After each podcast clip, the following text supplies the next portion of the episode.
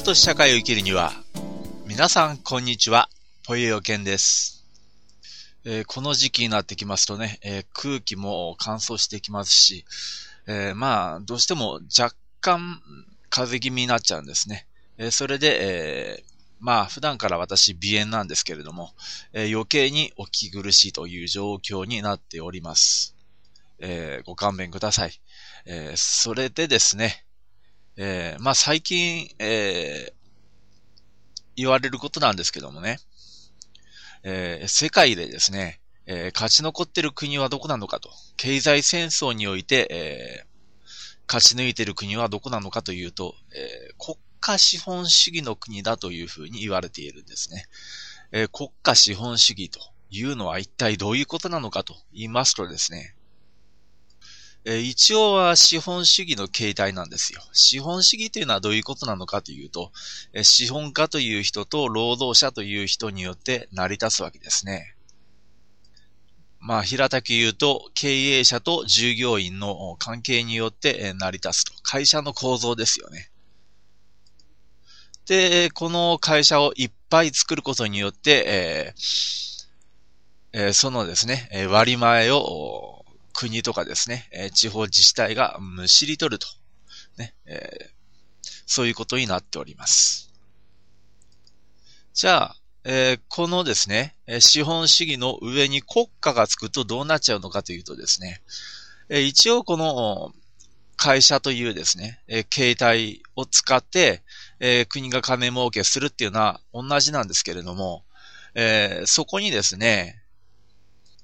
えー、積極的に国が関与していくんですね。えー、日本なんかの普通の資本主義の場合はですね、えー、国家が関与していかないですよね。いろんな会社に対して。まあ、東電みたいな場合は別ですけれどもね。えー、そうでもない限りですね、一般の会社にですね、え国がいちいち細かいことを口出しするということはないですよね。えところが国家資本主義の場合はあるんですね。え国がしなさい、こうしなさいということを細かく指示するわけです。え国家資本主義のですね、え最大のメリットは何かというとですね、え例えば日本の場合はですね、まあ、ある人が共食いなんていうね、そういう言い方をしてましたけれども、え同じ業界同士の共食いがあるわけですわね。え例えばまあ、えー、ナショナルと山陽と東芝と日立がですね、えー、同じですね、えー、系統の電気製品を使って、あの、作ってですね、お互いにこの共食い状況になると。まあ、競争っちゃ競争なんですわね。えー、国内における競争をしているわけですから。えー、これによってですね、えー、どんどんですね、え商品の性質というものがですね、良くなってくると。まあ、文明が進歩していくという、そういうまあ長所はあるんですけれども、ですがですね、どこか負けてしまうと。必ず敗者が生まれてしまうということですね。で、国内においてはですね、別にこんなの大したことないじゃんというふうに思うかもしれないけれども、えー、世界的なね、目で見るとどうかと、えー国対国のですね、経済戦争で見るとどうなのかというと、これは無駄になっちゃうんですよね。そういうですね、国内における経済戦争っていうのが、世界的な目で見たら、これが無駄になってしまうと。それで、国家資本主義の場合はどうなのかというとですね、例えばこの東芝とかですよ、産業とか日立とか、そういうものをですね、ぶっ潰してですね、ナショナルに統合しちゃうと。ナショナル一つしか電気屋さんがありませんというような状況にしちゃうんですね。で、競争する相手っていうのは国内にある企業でなくてあくまでも海外にある企業なんです。海外にある電気屋さんと戦うと、勝負するということになるわけですね。じゃあ、例えばですよ、えー、サッカーの試合だとしてですね、えー、この韓国のナショナルリーグがあるわけナショナルリーグっていうのがあるわけでしょ？韓国の全韓国サッカーっていうね、そういう、まあ、ナショナルリーグがあると。それに対して、えー、日本のですよ、コンサドーレ札幌が戦いを挑むようなもんなんですよ。これが国家社会あ国家資本主義と、えー、通常の資本主義との戦いになっちゃうんですね。向こうは国を挙げてやってくるわけですよ。ところが日本っていうのは、え、日本国内において分裂しているから、だから国際競争において非常に弱いということですね。あの、韓国は国家資本主義じゃないですよ。たまたま今、韓国が思いついただけで、韓国は普通の資本主義ですから。まあ、若干国家が入っているような気がしますけれどもね。やっぱ国家資本主義といえば中国ですよね。えー、そしてですよ、えー、今ですね、ロシアは一応まあ資本主義の国なんですけれども、まあどうやらあのプーチンが目指しているのが国家資本主義のようなんですね。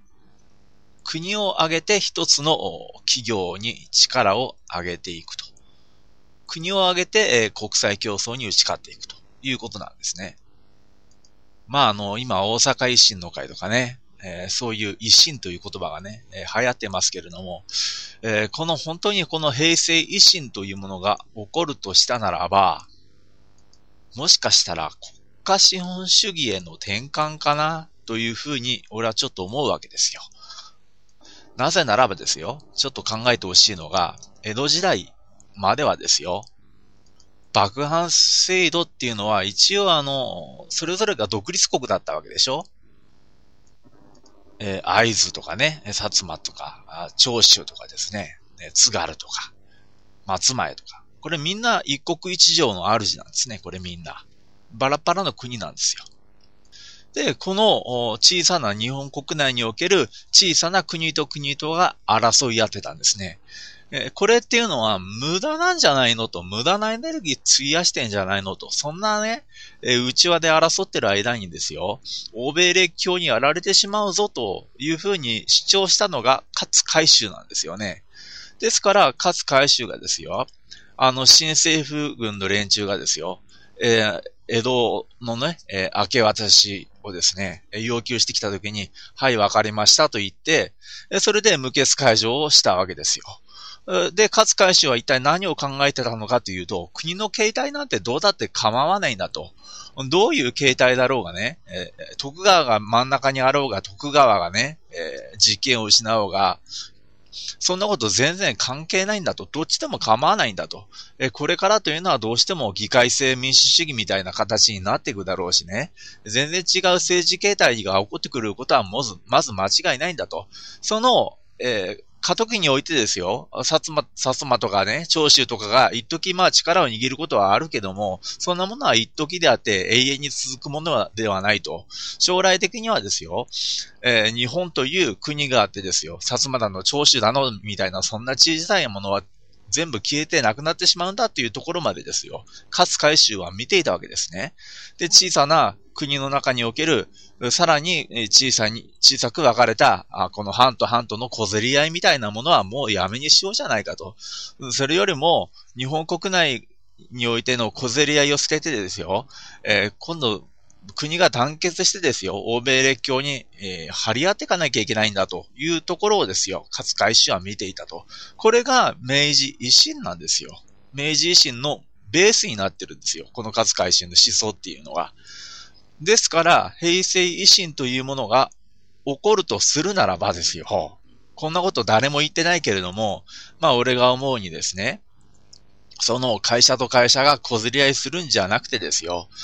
ど、業界ごとにですよ、もう、あの、国を挙げて、えー、勝負する、その大きな企業だけ残して、あとちっちゃいところは全部ぶっ潰して統合してしまうと。うん、潰すという言い方が語弊があれば、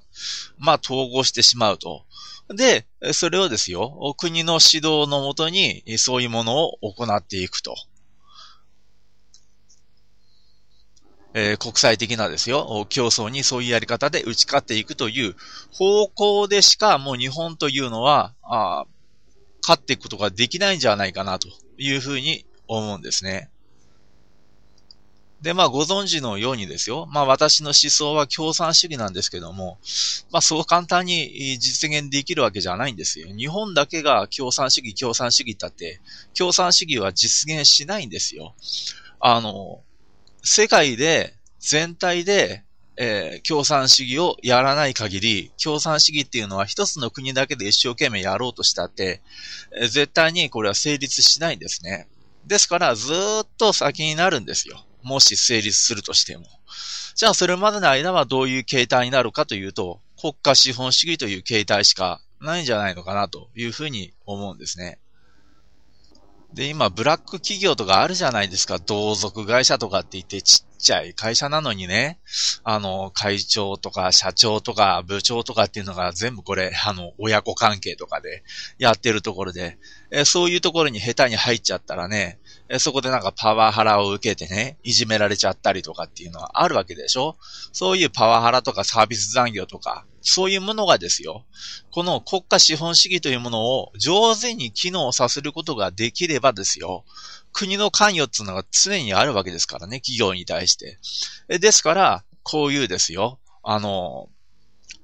企業が突っ走って勝手なことをやって労働者を泣かせるみたいなことっていうのはなくなってしまうということなんですね。なくすことができると。まあゼロにはならないだろうけども、限りなくゼロに近づけていくことができると。そういった面においてもですよ、国家資本主義っていうのはいいんじゃないかなと。もちろん給与に関しても国家が介、あの、介入していくわけですからね。ですからあんまり安い賃金でもって雇うことができなくなると。まあ平等に近づけていくということですよね。それでまああの、消費税の話しましょうかね。まあなんでこう消費税消費税っていうふうに言うかというとですね、まあはっきり言ってあの、財務大臣もですね、総理大臣も、なんかあの、財務省のね、官僚にも取り憑かれたるような、そういうような感じですけれども、もう正気を失ってるとしか言いようがなくてね、むしろその点においてはまだ小沢一郎の方がはっきりしてるんじゃないかなと、しっかりしてるような気もしますけども、ね、全然支持しませんけれども、まあそういうような感じがしますよね。でね、えこれからあの、年寄りばっかり増えていくわけですわ。で、老人ばっかりになるんですよ。で、老人ばっかりと、老人しかいなくなるというような状況において、じゃあ税金をどうやって取っていくのかと。じゃあ老人にもね、税金を払わせなきゃいけないじゃないかっていう考え方から消費税っていうのは出てくるんですよ。消費税はね、だって老人だってお買い物に行くわけですからね。ですから老人からも当然取るわけですわ。ですから消費税というね、発想が出てくるんです。けれども、老人つったってね、金持ちの老人もいれば貧乏な老人もいるわけですわ。ね。まあ、老人でなくたって貧乏人がいるわけでね。じゃあ、そういう人間に対して、どういうふうにキックバックしていくのかと。ね。まあそういう人たちからは本来取っちゃいけないわけですからね。逆進性につながりますから、取っちゃいけないんですよ。そういうものを消費税を。でも取るんでしょ？そしたらその、その人たちにね、貧乏な人たちにお金を返さなきゃいけないと。じゃあどういう形で返すのかということが明確になっていない限り、これはやっちゃいかんですよ。もちろんね、公務員の給料削減とかね、議員定数の問題もあるけれども、もちろんそこも一番大事だけれども、あの、どうやって消費税取った後でね、この逆進性をね、あの、逆進性というものをですね、乗り越えるために、どうやってあの、キックバックしていくのかということをですね、ちゃんとあの、明確にしない限り、ナンセンスですよね。俺だったらですね、あの、年金に上限つけちゃいますよね。めちゃくちゃ金もらってる、あの、老人もいるわけですから。ですから、まあ、老人は例えば、まあ、一人頭、20万円以上は、あの、年金もらえないとかね。あと全部あの、国が召し上げてしまうみたいなことにしちゃえばですよ。そもそもこういう議論っていうのは起こらないんですよね。消費税なんかいらないということになります。えー、まあ今日はこの辺にしますけれどもね、あの、桑田義雄のですね、えー、ツイッターをぜひですね、えー、まあ、ご覧になっていただいてですね、まあ、できればまあ、フォローしていただくとですね、まあ、私のですね、タイムリーな、え話が読めます。ということで、今回はこの辺でまた次回。